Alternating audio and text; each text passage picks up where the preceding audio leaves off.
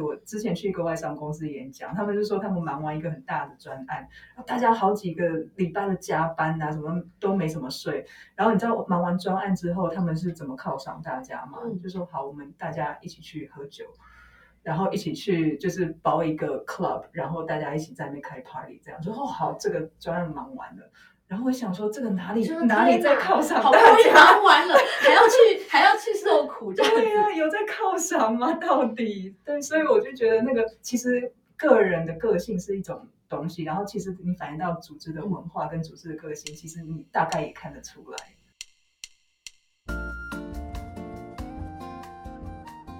Hello，欢迎收听台版米兰达的《只感可废》，我是主持人 Shannon。用一杯咖啡的时间来聊聊职场和人生。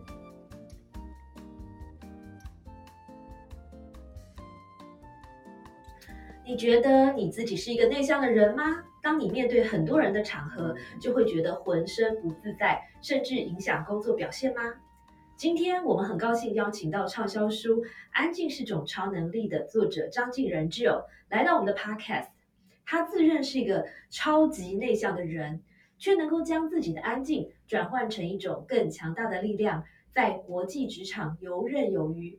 他究竟是怎么做到的呢？我们请 Jill 来跟大家一起喝杯咖啡，聊一聊他的人生故事以及发挥内向超能力的方法。欢迎 Jill。Hello，先生好，大家好，我是 Jill。哎，我跟 Jill 已经非常熟了，但是 Jill 刚才忽然给我来一个羞涩的、羞涩的笑容。你现在还是很紧张，我突然被 Q 到就会变得很紧张，真的。哦，真的吗？好，那整个全身都缩在一起。我们先来深呼吸一下好了，然后来来一杯咖啡。我们的，你知道我们为什么叫做这个质感可啡？然后我们还在现场 serve 咖咖啡。第一个就是说，这个咖啡有镇定的力量，然后也可以散布这个欢乐的。欢乐的能量，然后我希望大家很开心。真的，我觉得一进来，远远就闻到这边超香的，我整个人就是幸福感充满，很棒很棒，这个就值得一个掌声。来来来来来，谢谢谢谢。好，然后哎，虽然具有已经是大名鼎鼎，而且显然就是这个台湾或甚至是世界级的，因为他的书呢已经出到了六个国家嘛，翻译成六种语言，其中包括了。嗯，有英文、日文、韩文、简体中文、俄文跟越南文。哦，我觉得你真的很棒哎，因为在台湾的这个畅销书作家很多，但是并不是，呃，很多人都可以把书卖到一些西方的世界去的。哦，就是靠大家的帮忙，真的，我我能做的很少，作者几乎没有做。你看，而且又这么谦 虚，真的，而且不有，我觉得这说明一个现象，就是说，呃，应该是说很多人都觉得自己是内向者，然后很多人。身为这个内向者，或是有一小部分的内向的这个元素的人，在这个不管是职场或是呃我们人生的舞台上，其实可能都会倍感压力，或是觉得非常有挑战。那虽然呢，就已经是非常大名鼎鼎的人，而且我发现就有跟我有超多的那个共同朋友，比如说像那个谁万基强，那个 Danny 万也是你朋友来，他是我小学同学，你知道吗？我不知道，真的真的。然后他有之前他不是回台湾吗？然后他还说什么他要找我们两个聚餐。对，那个时候根本就在 COVID。对，然后后来没多久就看他在美国打卡，我心里就想说，说好的聚餐呢？亲爱的 Danny，好，那就是这个，反正虽然就已经大名鼎鼎，还是请简单自我介绍一下好了。哦，好，这样你有轻松一点吧？有，谢谢，谢谢你讲了很多话。大家好，我是 Jill，呃，我现在在一个国际的非营利组织叫做 Gift Asia 担任家族慈善的。顾问，然后我同时也是两本书的作者，一本是今天可能会讲到安静是种超能力，嗯，然后另外一本书是比较小众的童书，叫做来大金鱼的肚子里玩吧。哦，这个童书也蛮有意思的。那。我觉得你的这个职涯的，因为我们大家很熟了嘛，我们就不用装不熟。所以我来帮就有介绍一下他丰富的这个职涯历程。就是就有以前是念这个社会学跟俄文，对吧？对。然后后来因为对运动有兴趣嘛，又去修这个运动形象的 Masters。嗯。然后之后在球队工作，对不对？对。然后后来又进了这个呃 N NGO 国际的 NGO。对对对对。所以就是，其实当我知道你是一个内向者。可是我就很难想象你的这个生涯就是职涯，因为感觉上球队上，因为你要 promote 这个球队，然后你感觉必须要非常 active，然后需要跟很多的人交流，甚至很多的陌生人。嗯，对不对？那更何况，更不用说这个 NGO 了，因为 NGO 你还有时候还要募款，募款，对，募款超恐怖，我觉得光是想我就觉得很恐怖。然后有时候可能还要，因为呃，比如说跟不同国家的人一起工作，你还要争取这个国家的权益啊，还要 negotiate 啊等等的，所以我觉得这个挑战很对，不管是外向者或内向者，其实挑战都非常大。那尤其是内向者的特质更是如此。嗯你要不要聊一下？嗯，我觉得可能怎么说，我就像刚刚轩能讲的，我很多职业的部分其实都是在卖东西，或者是推销东西，不管是推销人、推销一个概念，或是推销一个组织，甚至一个国家。很多时候，其实我都是要站出去跟人家讲说：“哎，我你看我这边有很多东西很好，或者是哎，你来看看，来捐钱哦，或者来买东西哦什么的，就比较走这种行销的。但是就像你讲的，我真后来就觉得这个跟我的个性真的很不符合。那我比较好奇的是，嗯在你这个念完俄文系跟社会学之后，决定要去念运动行销，你有没有一点点的纠结？因为你应该早就知道你是内向者，对不对？我那个时候没有想那么多，因为单纯是纯粹的兴趣和喜好，嗯我就想要多了解一点，因为我从小就是运动迷嘛，很喜欢看棒球这样子。那我就是想，哇，如果有这个机会可以到外国，就是这种棒球最高殿堂，然后去那边学他们的东西，然后甚至进去里面工作，我就觉得哇，那就是美梦成真。然后后来才发现说，我真的是太傻太天真，这个真是想不，就是很多想不到的挑战。哎，我觉得一般人讲到就是在美国，对不对？美国的这个球队来嗯当、担任他们的 manager，这种生活我觉得好 fancy 哦，然后感觉就是那个电影的场景这样子，然后每天可以跟这些球员为伍。你可不可以描述一下你当时的生活场景是怎么样的？其实我在那边不是管理阶层，我在那边是做行销的 intern，嗯然后我们工作就是要去分析他们某一某一系列的那个叫做慈善行销活动的效益，所以我们中间就是有很多发问卷啊，然后去设计一些小活动来让球迷们填这个问卷，然后来取得我们想要的资讯。嗯然后这些活呃这些小活动就包括说什么要送那个什么礼券啊，送球票啊，然后或者是在场跟场中间我们要设计一些小活动，让他们增加他们的参与感等等。嗯然后最后这些问卷收集来，我们就分析，嗯然后得到一个结论，这样子。这个听起来让我想到一部电影，就是那个魔球，哦，是不是就有点像这样？就是可以算什么？谁是呃谁是成功率最高的球员？概念是类似的，他们就是把那套方法运用在球场上面。那我们是比较多运用在球场下。当然，现在就是因为那个是有一段时间前的事情了，对对对所以就是现在的方法会进步很多，就更加的 high tech 跟 AI 这样。对对对对对。那我们那个时候就是，我是他们第一个利用这种呃网络还有电子的方式来做这件事情的人。嗯所以那当年你可以想象，我们就是第一第一件事情就是要打电话去跟每一个呃有计票的人问说，哦你好，谢谢你呃长期以来支持我们球队啊，请问你有 email address 吗？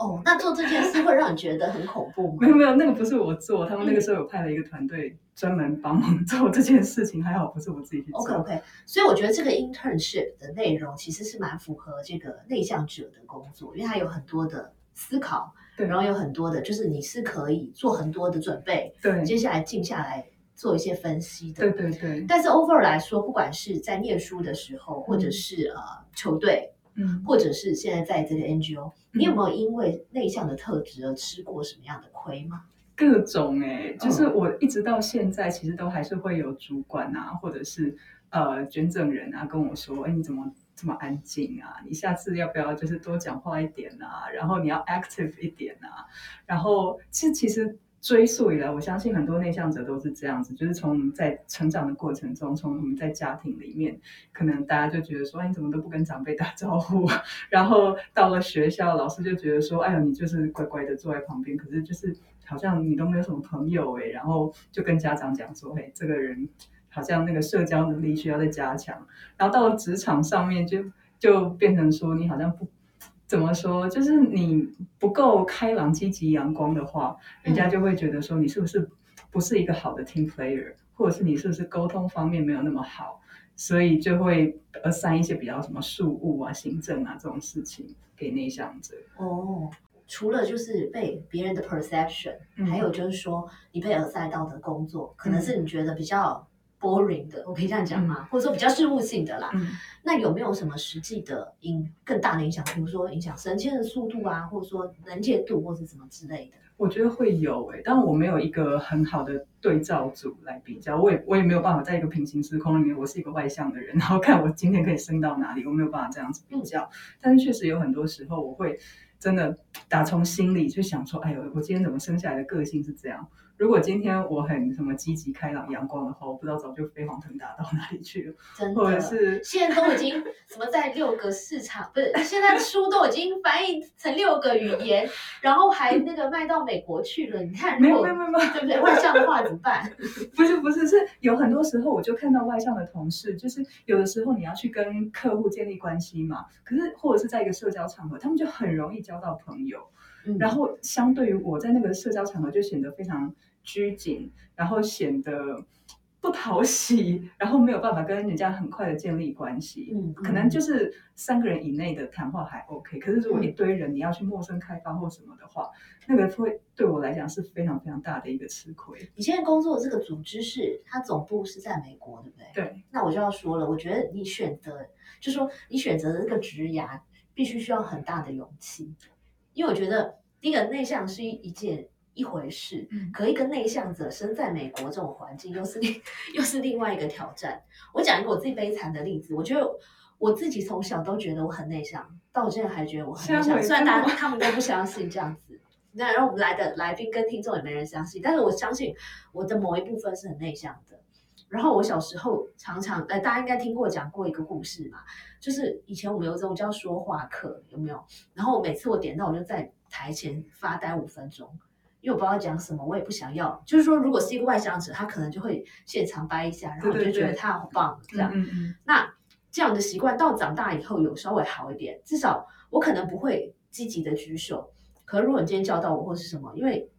你知道一回生二回熟嘛，好歹也训练了嗯二十几年，嗯，那我已经有就是训练我自己，万一老师叫到我或谁问到我意见，我可以稍微发表一点想法。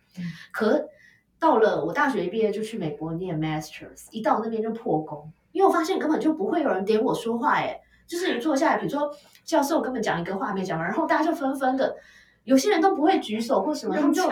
用抢的，然后每个人都在那边噼啪讲，然后这个人没讲话，又那个人讲，然后我就想说啊，那不行，因为在国外，呃，其实很多老美就是这样，或者说西方人，他很多对你的印象是看你的 participation。对，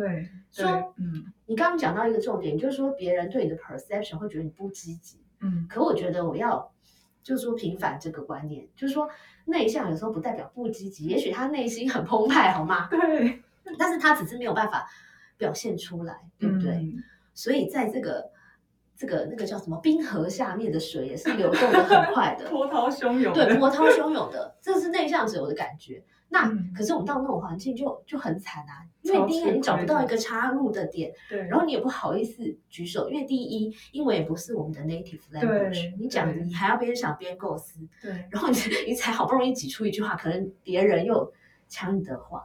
对我，我想分享一个我类似的例子，就是我的、呃 masters 也是也是在美国念，嗯，然后那个时候有一堂我很喜欢的课叫做运动行销，然后老师就是看到说常常有大家就抢着发言，所以他就规定说，好以后都不用抢，你们大家就举手发言，然后我会登记，就是你的 participation 我会看你发言几次 这。好 systematic 哦，天哪！对，然后就变成说，老师就说，哦，好，反正我们百分之三十的分数，就一个学期一百分里面三十分就是要看你的发言次数。对，然后所以那个那个学期从头到尾每一堂课，我都在想说，我今天一定要讲一次话，我今天一定要举一次手，嗯这样子我这堂课才会有分数。但是整个学期这样尝试下来，我一次都没有成功，对。因为我太害怕了。就是我我每次那你们那个班有几个人我那个班其实不多，才十几二十个人而已。？OK，然后可是每一次老师一讲完哦，就说哦，大家有什么想法？就是一堆美国人都发，就是都举手，然后老师就要从他们里面点一个。可是我是连举手都不敢的那种，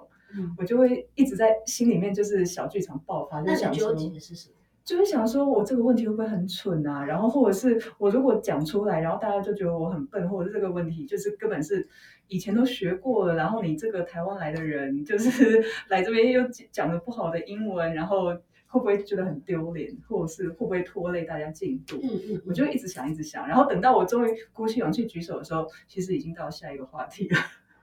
所以我一整个学期其实都没有成功过。哦，我们应该有报效哦！我现在马上想到我的心酸血泪史。对，因为我那时候又太没有社会经验，因为我一是毕业就去，嗯嗯嗯，所以就更稚嫩吧。对，就是我觉得那是一个完全不同的文化的 setting。就是我后来才知道说，好像有些台湾研究所也是采取这样讨论，或者是大家发言然后是小组的方式，但是没有像美国那么就是。我觉得那不一样，就说。呃，我不知道你的感觉，因为你比我更加的有国际观哈。那我的感觉是说，我们在台湾或是东方的社会，即便是大家讨论，大家还是会礼让一下。嗯，比如说，因为我们都很 care 别人的感觉。对对。比如说，我就会看一下，哎，其他现场的人，比如说我如果是新来，我就会先去看一下我的前辈，或者说其他人有没有讲。对。那如果我自己讲的话，我可能讲一两分钟，我就会看一下其他人的脸色，或者说我我就会想说，那我是不是讲太多？或者说这这个会议我已经发言五次了，那我还要一直讲吗？我这样是不是很讨人厌？就是我们有不断的内心戏跟自我的期许，快反省，然后跟好像哎，我们这样活得很累，就是搞不好别人根本就没有这样想，可是你就会一直在想说，嗯，那我要怎么样可以体面，或者说让别人也好过，对对等等。对。可是因为如果大部分都是东方人，大家可能都是差不多的，就就是。呃，就是你 grow up 的 setting 都是差不多，对，所以你就相对来讲，你不会，虽然还是有一点压力，可是你不会觉得排山倒海而来的压力。对。然后我那时候压力大到，因为我我很惨的一点是，因为我念的是 communications，然后你要想想看，在美国什么样的人去念 communications，是不是在美国里面英文又有更好的？或者说更活泼，in general，对，然后又更喜欢发表自己的想法的。对，所以我们那时候同学真的每个人都很厉害，就是随便每个人都可以这样子随便举手或是什么，他也不用举手，他只要他只要在位置上随便讲三句话，然后你就觉得哇，他身上好像发着光，或者是你知道就很有那个质感。对。然后就更不敢讲话，就想说哇天哪，对对对对对。然后我要那个蹩脚的英文，然后在那边讲句很慢，然后又怕，因为我们太在乎别人的感觉。嗯，对。好，所以言归正传，就是说，所以在这样子的挑战的环境里面，其实啊，before 在呃，其实讨论这个内向这这个议题，其实是近几年才比较 popular，对不对？Before that。其实内向者一直存在，或者说自认为内向者一直存在。嗯，那当时最最最最最普遍的 solution 就是 fake it until you make it，right？对，所以就是很多人就会说，那我要 push 我自己变外向。嗯，你有没有这样试过？有啊，有啊，从小到大都在这样试啊。就是呃，每次我一。一想到说啊，我我应该要更怎么样一点，或者被人家说你应该要更怎么样一点，我就想说好，我要试试看。因为我我心里的 mindset 就是说，如果大家觉得只有这条路是适合在这个世界上生存的，我就要走上那条路，不然我就不适合在这个世界社会上生存。我必须说，你相当的不服输。我我就是很很怕很怕被 left out，我我不想跟别人家不一样。嗯，所以我就花了很多力气去跟人家一样。嗯，所以就比如说我去，呃，去我特别，比如说我不擅长社交场合，好了，嗯，我会特别去到一个社交场合，然后看说人家在这个时间点讲什么事情，做什么动作，然后想说，那我下次也要学下来，我要在这个时间点。做这件事情，然后讲什么话，这样子，这样子大家反应好像都很好。亲爱的，你为什么这样对自己啊？因为我没有范本，我不知道该怎么做，所以我就只能去学人家。然后我学人家，因为这种事情是很自然的，你跟人家互动，怎么可能会有 SOP 呢？可是我没有办法，我就是想要透过大量的取材，然后来理出我自己一个套路，然后想说，如果把它套在我自己的社交生活上，或者是社交聚会的场合上面，会不会有用？结果就失败了，就是这种事情本来就是很难嘛，你本来就是要用你自己的个性去做。但是我想说的是，我之前就尝试了很多类似的事情，来想让自己看起来内向一点，或看起来跟别人一样一点，看起来外向一点。对对对。那你，所以你是什么时候开始觉醒的？就是因为你 all your life，嗯，都。其实我觉得不只是你啦，大部分嗯的内向者其实都这样，国外也很多嘛。嗯，那都是尝试着往呃 push 自己一点，对，就尽量让自己看起来稍微活泼一点。对很多人都终其一生都在装这样子。对啊，我觉得这种这种演技啦，其实多多少少对内向者来说是必要的。那只是唉到到什么程度，可能就是每个人觉醒的那个 level 不一样，或觉醒的时间点不一样。那对我自己来说，是在三十岁左右的时候，我那个时候就看 Susan Cain 的一本书，叫做 Quiet》，然后那本书就是在讲内向者。的特质，然后还有内向者的，特别是他讲了很多内向者的优点。嗯然后我看那本书的时候，我就很像被雷打到一样，我就想说，哇塞，他说了这么多优点都是真的吗？然后他里面又写的就是很多呃实证，很多研究的数据显示说，真的就是这样。而且在职场上面，其实什么样子的绩效很好，那其实这些都是内向者的特质可以用的。所以我那个时候就开始想说，哇，那我我这样子三十岁以前，我这样子努力了三十几年、二十几年，我是不是就是一直在把我的缺，把把我的优点去抹掉？嗯然后因为我太想变成像别人一样，所以我那个时候就开始想说，那我来试试看好了，我就试试看，不要那么努力的去学成外向者的样子，我把这些力气放在想说我同样的事情怎么可以用我内向的方式来完成。哦，嗯但是 before 我们更深入的聊这个话题之前，我记得我看过一一本呃一篇文章，其实它呃这个文章大意就是说，其实这个世界上很少有绝对的内向者或外向者，嗯其实我们大部分都是所谓的 ambivert，对对对，就是呃那个要怎么翻，就是内外向兼具的人，对对对特质嗯兼具的人。嗯嗯嗯，那我们要怎么，就是说内向者跟外向者，或者说 ambivert，嗯或者说偏向内向或偏向外向人好了，分别有什么样的特质？你可不可以帮我们分析一下？嗯，其实我那个那个文章讲的是还蛮符合我自己现在的观察，就是所有的人其实内其实都有身上都有内向者跟外向者的特质同时存在，只是你那个比例怎么样。那嗯真正的有点像中型中型曲线，就是 normal distribution 这样，真的是极端的外向跟极端的内向，可能在人群中都是很少数。那呃，特质方面，其实内向者可能 就我们刚刚其实已经讲到很多了，譬如说他会比较深思熟虑，嗯然后比较顾虑风险，然后比较擅长在单一就是少数的事情里面做长久的努力，嗯。然后他取得能量的方式是透过独处。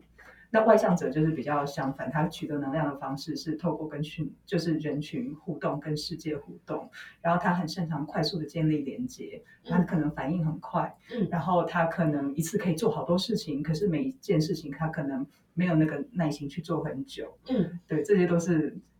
蛮普遍的。所以你刚刚讲到的其中一个点，我觉得是一个很快判别的方法，就嗯比如说、after a long working day，那你要怎么样取得你的能量？比如说你 prefer 自己静静喝杯茶，嗯，或者是喝个红酒好了，看本书，嗯嗯，还是你 prefer 马上去 party，对跟跟就是朋友诉苦或者是什么的？对对对其实这个是不是一个很快的？因为我有一个朋友就这样，我觉得我为什么说我觉得我自己蛮内向，就是因为其实呃大部分时候因为工作特质的关系啊，有时候会常常需要跟人家交朋友什么的、w h i c h is OK。但是如果我已经很累的时候，我就不会想要借由 party 来放松，因为我觉得那反而更累。但是我有个朋友就是很有趣哦，他就是每天都要 party 哦，或是他周末一定要 party，然后什么事情都要 party。比如说我随便举例，什么事情都要 party，意思就比如说，哎，每一年好像九月还是几月，不是有大闸蟹吗？在那个上海，对。对，然后哇，大闸蟹来了，好棒哦，然后就 party，然后 再来博酒来，新的博酒来来了，好棒哦，然后又 party 一下，就是我有这样的朋友，哇。对啊，那哇，那如果我我我平常很 OK 的时候，我就会去参加他的 party。嗯，但是如果我很累的时候，我就不会想要参加那个 party，因为这个 party 可能通常都是他到四处各地网罗来的朋友，朋友，然后很多朋友他根本也不熟，或是他朋友的朋友就是只见一次面，对可是借由这个互动，他可以迅速的 connect with them。哦，可是如果你是一个内向者，你就会觉得很很吃力。对，我现在知道我们两个的差别了，嗯就是你是内向者，但是你可能还是偏外向一点，然后我嗯。是真的很内向那边，因为这种 party 我真的光想到我就不敢去 对，因为我就整个血压上升，我也想说哇，为什么要自己折磨自己去参加那种 party？但是我是真的其实，在职场上也是，我之前去一个外商公司演讲，他们就说他们忙完一个很大的专案，大家好几个礼拜的加班啊，什么都没怎么睡。然后你知道忙完专案之后，他们是怎么犒赏大家吗？嗯就说好，我们大家一起去喝酒，然后一起去就是包一个 club，然后大家一起在那边开 party，这样说哦好，这个专案忙完了。然后我想说，这个哪里说哪里在犒赏好不容易大家？忙完了，还要去还要去受苦。对呀、有在犒赏吗？到底对，所以我就觉得那个其实个人的个性是一种东西，然后其实你反映到组织的文化跟组织的个性，其实你大概也看得出来。嗯，所以这个身为一个这个呃创业者，或者说一个企业的管理者，其实我们你你这一番话蛮发人深省，我们就要想一下说，怎么样 reward 别人是有用的，不是一天到晚都是吃饭喝酒 party，因为不是每个人都 enjoy。比如说有些人你可能嗯直接给他钱 会比较快，或者说他你一对一的带他去吃饭，会比嗯就是大家 party。对对好对，真的那也许有些人就是一定要 party，对，而且你要在大家面前就是让他 feel good，然后还要大家帮他欢呼什么，嗯嗯他才会嗯觉得 feel good。Otherwise，即便你嗯私底下给他一张大支票，他也觉得你就少了一个感觉。对对，所以我觉得这很有趣，就是让我们了解到人真的不一样。嗯嗯，真的好，那再来谈谈你的书。其实你的书啊，我非常喜欢两个地方，内容当然是很棒，没话说。但我喜欢两个地方，第一个是封面，哇，天哪，这封面也太美了吧！修图了，化妆跟修没有，那个封面不但美，而且它是一个，大家如果大家应该都看过这本书吧，就是封面的这个具有扎着一个马尾嘛，然后侧面。就是为什么我说很棒，因为它符合就是你不是正面然后笑得很开心那种样或子，是像立委选立委，或者是很 tough 的站在那边，而是一个侧面，就是它有一种呃呼应，就是内向的这个特质，嗯嗯，我觉得这个非常好，谢谢，然后又美这样子。然后第二点是书名我很喜欢，嗯因为它直接点出其实内向就是一种力量嘛，嗯而且是一种超超能力。嗯所以你要不要先简单的跟我们讲一下？那你觉得，或者说你根据你的研究或是亲身的人体实证，嗯。就说内向者到底有哪些超能力是很棒的？其实我觉得内向者他，我我们刚刚讲到一些特质，可能就是一个中性的描述，但是如果你换个不同的角度去用的话，其实它都可以变成超能力。嗯譬如说，我们刚刚讲到说，内向者他比较会想太多，很多人就觉得内向者你怎么担心这么多，然后或者是大外表看起来说很消极，因为比如说在一个团体讨论里面，大家就讲说，那我们就这样子做吧。然后问到内向者的时候，内向者会想说啊，可是怎么样怎么样啊，会不会怎么样啊？如果这个发生的话，会不会怎样？然后大家就说哦，你不要这样泼冷水啊，你这样子就是照我们怎么做事。可是你如果用另外一个角度来想的话，他其实是一个很好的风险管理者。对啊，一个银行是没有 risk management，那还得了啊？对对对，任任何公司或任何团队或者是任何专案，其实都是你如果都是一群往前冲的人的话，嗯那呃其实还蛮危险的。你要有一个内向者担任这种平衡的角色。嗯嗯，那我觉得这个就是超能力的一种。嗯然后另外还有呃，内向者很很不行的一点，就是或者是我们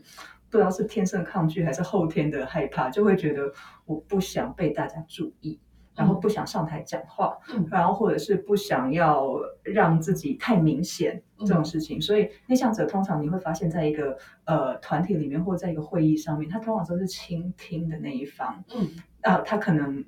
可是就是这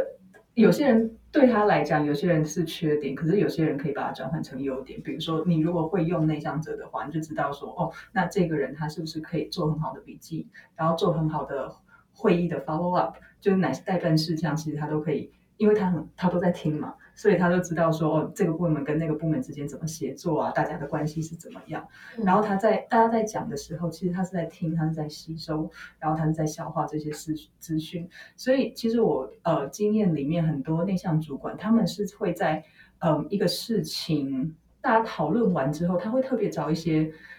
他信任的内向同事来问说，那刚刚那个讨论你觉得怎么样？然后他通常都会很惊喜的时候会。